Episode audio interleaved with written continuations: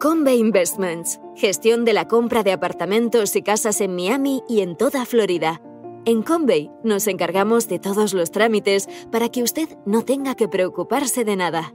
Es una inversión sólida, con seguridad jurídica y que ofrece un elevado rendimiento. También podemos gestionar el alquiler de su vivienda en Florida y asesorarle sobre los trámites migratorios. Para más información, entre en www.casaenmiami.es.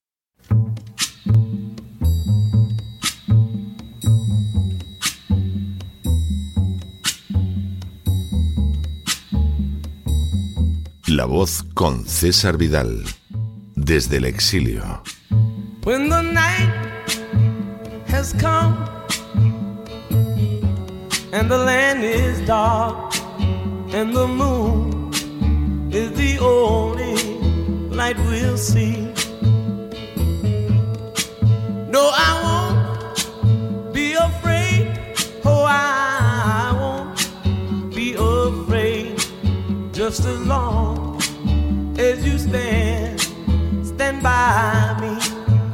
Muy buenos días, muy buenas tardes, muy buenas noches y muy bienvenidos a esta nueva singladura de la voz. Soy César Vidal, hoy es el viernes 16 de diciembre de 2022 y me dirijo a los hispanoparlantes de ambos hemisferios, a los situados a uno y otro lado del Atlántico en esta última emisión del año. Y como siempre, lo hago desde el exilio. Corría el año 1603 y más concretamente la noche del 17 de diciembre, cuando el astrónomo Kepler se hallaba sentado en el Gratschin de Praga observando la conjunción de los planetas Saturno y Júpiter que se producía en la constelación de los peces. Mientras se entregaba la tarea de calcular sus posiciones, Kepler dio con un escrito del rabino Abarbanel en el que se afirmaba que el nacimiento del Mesías tenía que producirse precisamente en esas circunstancias cósmicas.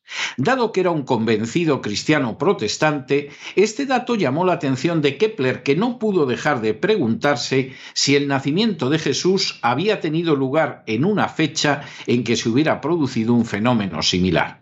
Fue así como al realizar los pertinentes cálculos astronómicos, Kepler descubrió que una conjunción semejante se había dado en el año 6-7 a.C., lo que lo llevó a percatarse de que esa fecha encajaba a la perfección con los datos que aparecen en el Evangelio de Mateo, ya que en este texto, el primero de los que podemos encontrar al abrir el Nuevo Testamento, se nos dice que Jesús había nacido cuando aún reinaba Herodes el Grande.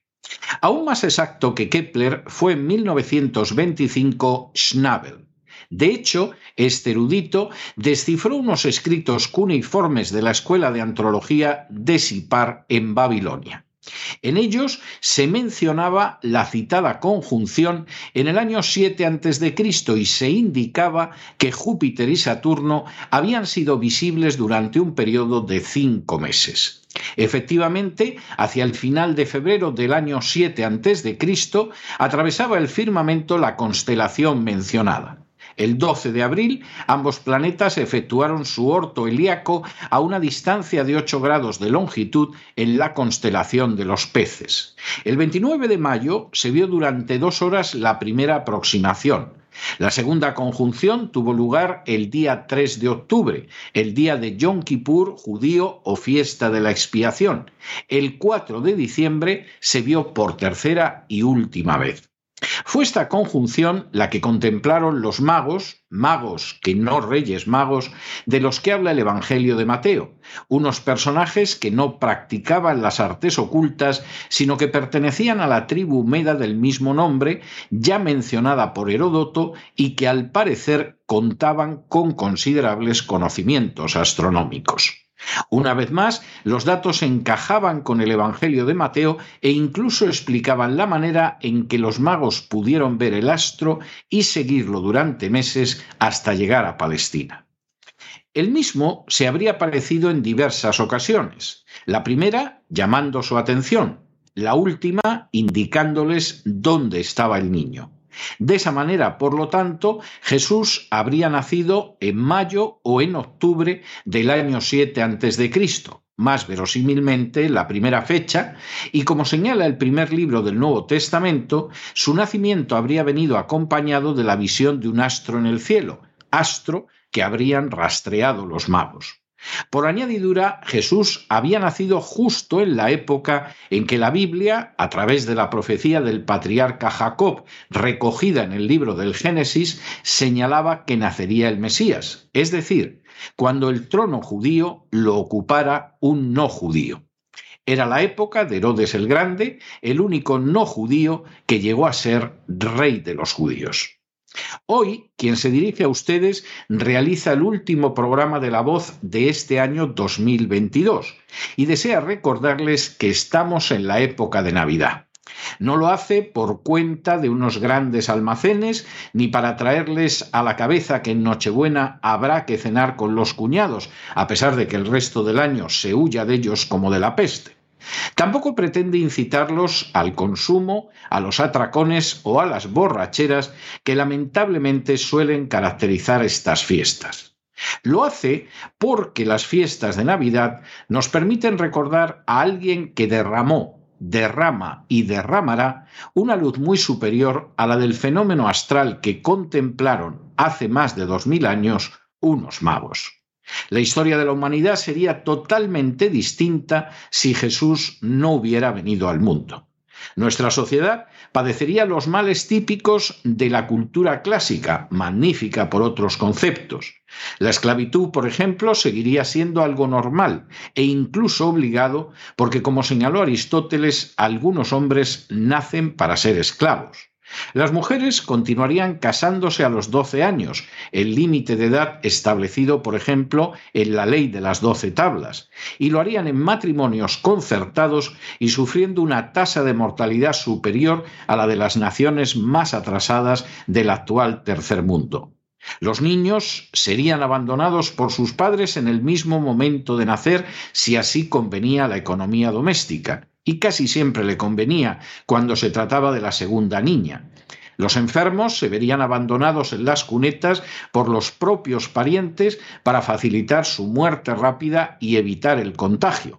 Y los ancianos, ay, a los ancianos les darían alguna forma de eutanasia en no pocas ocasiones. Incluso en el seno del pueblo de Israel, no solo los ultraortodoxos, sino la totalidad, se iría rezando por las mañanas esa fórmula que afirmaba, Te doy gracias, Señor, porque no soy ni animal, ni mujer, ni gentil, marcando un muro de separación entre judíos y gentiles que sólo el cristianismo lograría derribar. Si no hubiera nacido Jesús, seguramente seguiríamos teniendo elecciones y se construirían carreteras, pero en medio de la tristeza típica de los clásicos que sólo cambió porque Jesús vino a este mundo.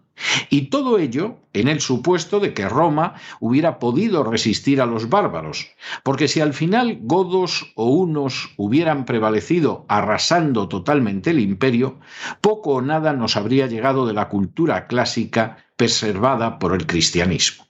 Tampoco habríamos conocido la fundación de la universidad en la Edad Media, ni mucho menos los grandes aportes de la Reforma protestante, como son la cultura bíblica del trabajo, la revolución científica iniciada en el siglo XVI, la doctrina contemporánea de los derechos humanos, el fin de la esclavitud, la alfabetización generalizada, la erradicación de la mentira y del hurto como pecados veniales o la democracia moderna.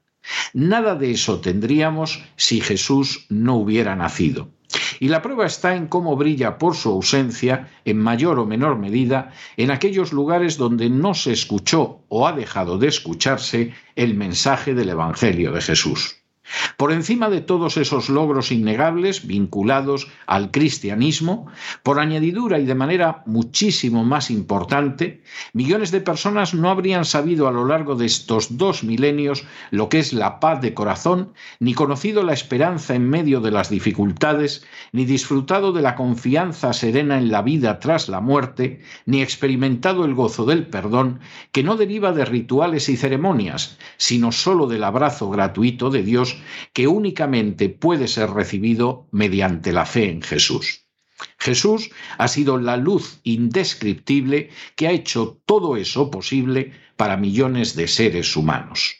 Lo que hoy pretendo dejarles no es sólo un simple recuerdo histórico, se trata más bien de una reflexión y de una invitación. Las dirijo ambas a todos aquellos que nos escuchan, a los que no tienen voz, a los ancianos, a los enfermos, a los huérfanos, a los deprimidos, a los que están solos, a los que carecen de un empleo digno, a los que sufren, a los que no disponen de alguien que los escuche, a los que se sobrecogen al pensar en un futuro de confinamiento interminable, a los que miran en torno suyo sin encontrar un solo rostro amigo, a los que lloran, a todos ellos y a muchos más, quiero hoy recordarles que la paz, la esperanza, la confianza, el perdón, todo eso y mucho, muchísimo más se halla a disposición de aquellos que abren sus corazones a Jesús a pesar de las dificultades económicas, de las desastrosas castas políticas que padecemos o de la inseguridad que se cierne en el futuro. Los invito hoy a alegrarse aunque parezca que no hay motivos. En realidad hay motivos de sobra, siquiera porque en estos últimos días de 2022 podemos darle gracias a Dios porque hace más de dos mil años nació Jesús y su luz ilumina al mundo sumido en las peores negruras. Ahora mismo, en este mismo instante, está llamándolos para que acepten su reconciliación y su abrazo de amor. No dejen pasar un día más para hacerlo es la decisión más importante que pueden tomar en su vida. En cuanto a nosotros, no dejaremos de estar con ustedes durante estas vacaciones de Navidad.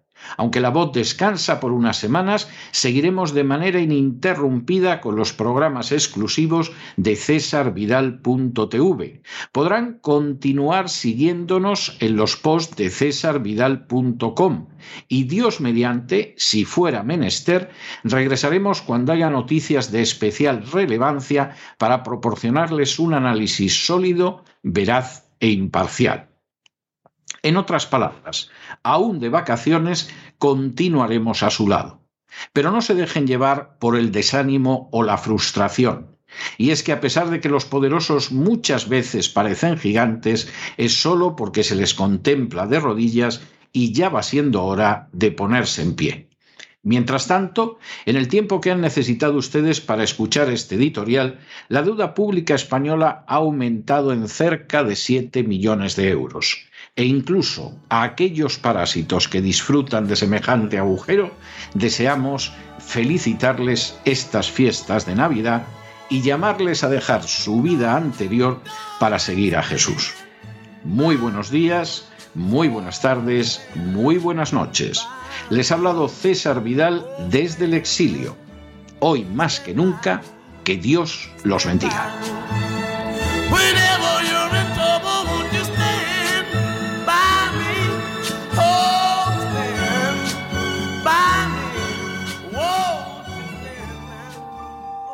Esta sección está patrocinada por crowdfunding con el siguiente mensaje.